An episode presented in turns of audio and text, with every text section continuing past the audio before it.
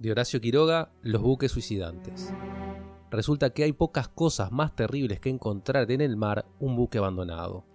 Si de día el peligro es menor, de noche el buque no se ve ni hay advertencia posible. El choque se lleva a uno y otro. Estos buques abandonados, por A o por B, navegan obstinadamente a favor de las corrientes o del viento si tienen las velas desplegadas. Recorren así los mares, cambiando caprichosamente de rumbo.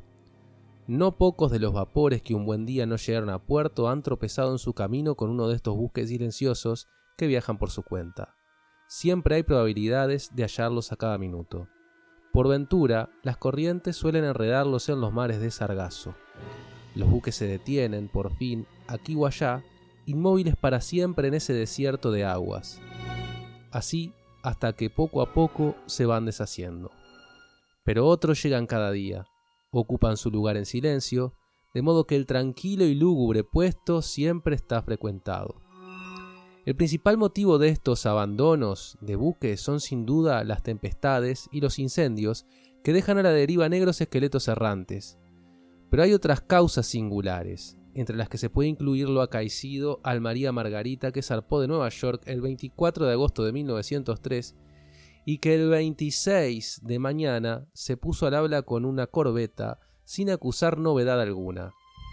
Cuatro horas más tarde, un paquete, no teniendo respuesta, desprendió una chalupa que abordó al María Margarita. En el buque no había nadie. Las camisetas de los marineros se secaban a proa. La cocina estaba prendida aún. Una máquina de coser tenía la aguja suspendida sobre la costura como si hubiera sido dejada un momento antes. No había menor señal de lucha ni de pánico, todo en perfecto orden, y faltaban todos. ¿Qué pasó? La noche que aprendí esto estábamos reunidos en el puente. Íbamos a Europa, y el capitán nos contaba su historia marina, perfectamente cierta por otro lado. La concurrencia femenina, ganada por la sugestión del oleaje susurrante, oía estremecida. Las chicas nerviosas prestaban sin querer inquieto oído a la ronca voz de los marineros en proa. Una señora muy joven y recién casada se atrevió. ¿No serán águilas? El capitán sonrió bondadosamente. ¿Qué, señora? ¿Águilas que se llevan a la tripulación? Todos se rieron y la joven hizo lo mismo, un poco avergonzada. Felizmente un pasajero sabía algo de eso. Lo miramos curiosamente. Durante el viaje había sido un excelente compañero, admirado por su cuenta y riesgo y hablando poco. Ah, si nos contara, señor, suplicó la joven de las águilas. No tengo inconveniente, asintió el discreto individuo. En dos palabras, en los mares del norte, como el María Magdalena del capitán, encontramos una vez un barco a vela. Nuestro rumbo, viajábamos también con velas, nos llevó casi a su lado. El singular aspecto de abandono que no engaña en un buque llamó nuestra atención y disminuimos la marcha observándolo. Al fin desprendimos una chalupa. A bordo no se halló nadie y todo estaba también en perfecto orden pero la última anotación del diario estaba de cuatro días atrás, de modo que no sentimos mayor impresión. Aún nos reímos un poco de las famosas desapariciones súbitas. Ocho de nuestros hombres quedaron a bordo para el gobierno del nuevo buque. Viajaríamos de conserva. Al anochecer nos tomó un poco de camino. Al día siguiente lo alcanzamos, pero no vimos a nadie sobre el puente. Desprendióse de nuevo la chalupa y los que fueron recorrieron en vano el buque. Todos habían desaparecido. Ni un objeto fuera de lugar. El mar estaba absolutamente terso en toda su extensión. En la cocina hervía aún la olla con papas. Como ustedes comprenderán, el terror supersticioso de nuestra gente llegó a su colmo. A la larga seis se animaron a llenar el vacío y yo fui con ellos. Apenas a bordo, mis nuevos compañeros se decidieron a beber para desterrar toda preocupación estaban sentados en rueda y a la hora la mayoría cantaba ya. Llegó mediodía y pasó la siesta. A las cuatro la brisa cesó y las velas cayeron. Un marinero se acercó a la borda y miró el mar aceitoso. Todos se habían levantado, paseándose sin ganas ya de hablar. Uno se sentó en un cabo arrollado y se sacó la camiseta para remendarla. Cosió un rato en silencio. De pronto se levantó y lanzó un largo silbido. Sus compañeros se volvieron. Él los miró vagamente, sorprendido también, y se sentó de nuevo. Un momento después dejó la camiseta en ello, avanzó a la borda y se tiró al agua. Al sentir el ruido, los otros dieron vuelta la cabeza, con el ceño ligeramente fruncido. Enseguida se olvidaron, volviendo a la apatía común. Al rato otro se desperezó, restregóse los ojos caminando y se tiró al agua. Pasó media hora, el sol iba cayendo. Sentí de pronto que me tocaba en el hombro. ¿Qué hora es? Las cinco, respondí. El viejo marinero que me había hecho la pregunta me miró desconfiado, con las manos en los bolsillos, recostándose enfrente de mí.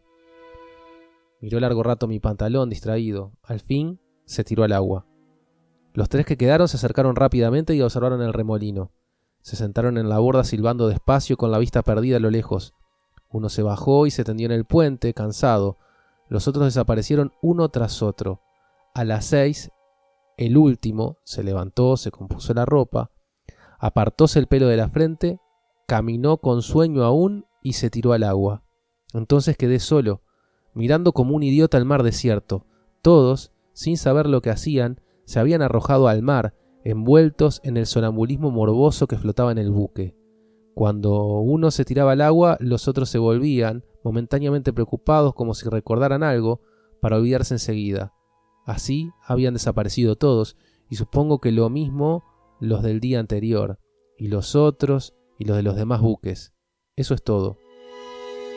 Nos quedamos mirando al raro hombre con explicable curiosidad. ¿Y usted no sintió nada? le preguntó mi vecino de camarote. Sí, un gran desgano y obstinación de las mismas ideas, pero nada más. No sé por qué no sentí nada más. Presumo que el motivo es este. En vez de agotarme en una defensa angustiosa y a toda costa contra lo que sentía, como deben de haber hecho todos, y aun los marineros sin darse cuenta, acepté sencillamente esa muerte hipnótica, como si estuviese anulado ya, algo muy semejante ha pasado sin duda a los centinelas de aquella guardia célebre que noche a noche se ahorcaban. Como el comentario era bastante complicado, nadie respondió. Poco después, el narrador se retiraba a su camarote. El capitán lo siguió un rato de reojo. Farsante, murmuró. Al contrario, dijo un pasajero enfermo que iba a morir a su tierra. Si fuera farsante, no habría dejado de pensar en eso y se hubiera tirado también al mar.